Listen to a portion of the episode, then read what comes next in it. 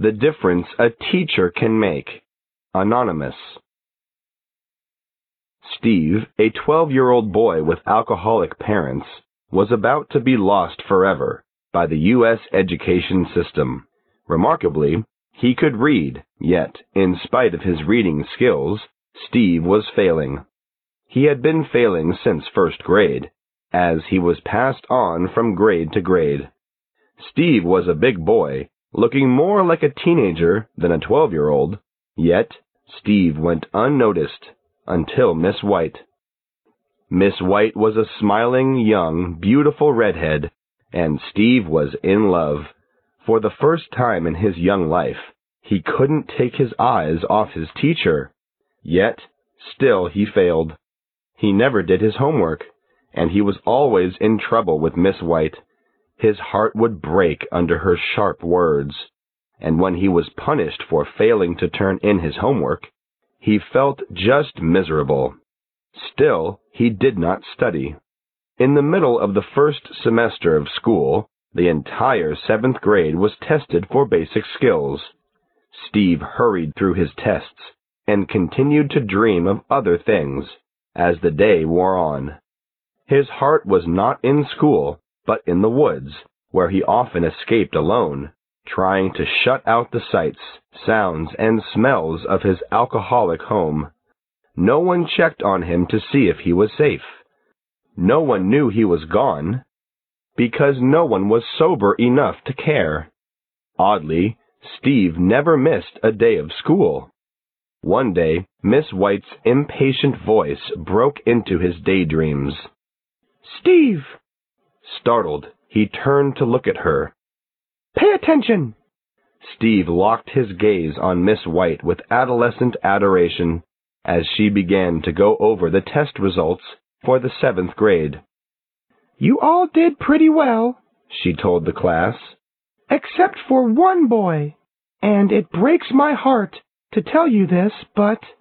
She hesitated, pinning Steve to his seat with a sharp stare, her eyes searching his face. The smartest boy in the seventh grade is failing my class. She just stared at Steve as the class spun around for a good look. Steve dropped his eyes and carefully examined his fingertips. After that, it was war. Steve still wouldn't do his homework. Even as the punishments became more severe, he remained stubborn.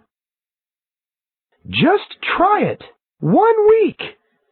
He was unmoved. You're smart enough. You'll see a change. Nothing fazed him.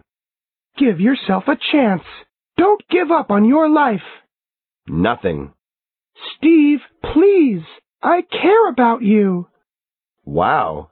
Suddenly Steve got it. Someone cared about him? Someone totally unattainable and perfect cared about him? Steve went home from school, thoughtful that afternoon. Walking into the house, he took one look around. Both parents were passed out, in various stages of undress, and the stench was overpowering. He quickly gathered up his camping gear, a jar of peanut butter, a loaf of bread, a bottle of water, and this time his school books. Grim-faced and determined, he headed for the woods. The following Monday he arrived at school on time and he waited for Miss White to enter the classroom. She walked in, all sparkle and smiles. God, she was beautiful. He yearned for her smile to turn on him. It did not. Miss White immediately gave a quiz on the weekend homework. Steve hurried through the test and was the first to hand in his paper. With a look of surprise, Miss White took his paper. Obviously puzzled, she began to look it over. Steve walked back to his desk, his heart pounding within his chest. As he sat down, he couldn't resist another look at the lovely woman. Miss White's face was in total shock. She glanced up at Steve, then down, then up. Suddenly her face broke into a radiant smile. The smartest boy in the seventh grade had just passed his first test. From that moment, Nothing was the same for Steve. Life at home remained the same, but life still changed. He discovered that not only could he learn, but he was good at it.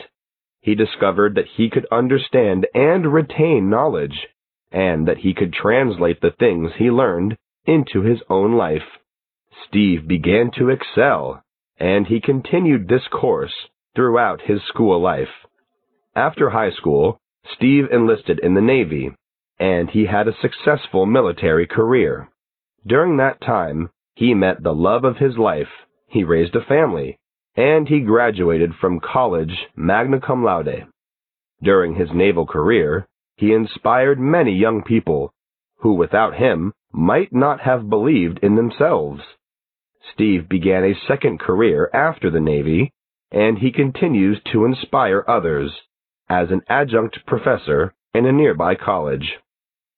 Miss White left a great legacy. She saved one boy who has changed many lives. I know because I am the love of his life. You see, it's simple, really. A change took place within the heart of one boy, all because of one teacher who cared.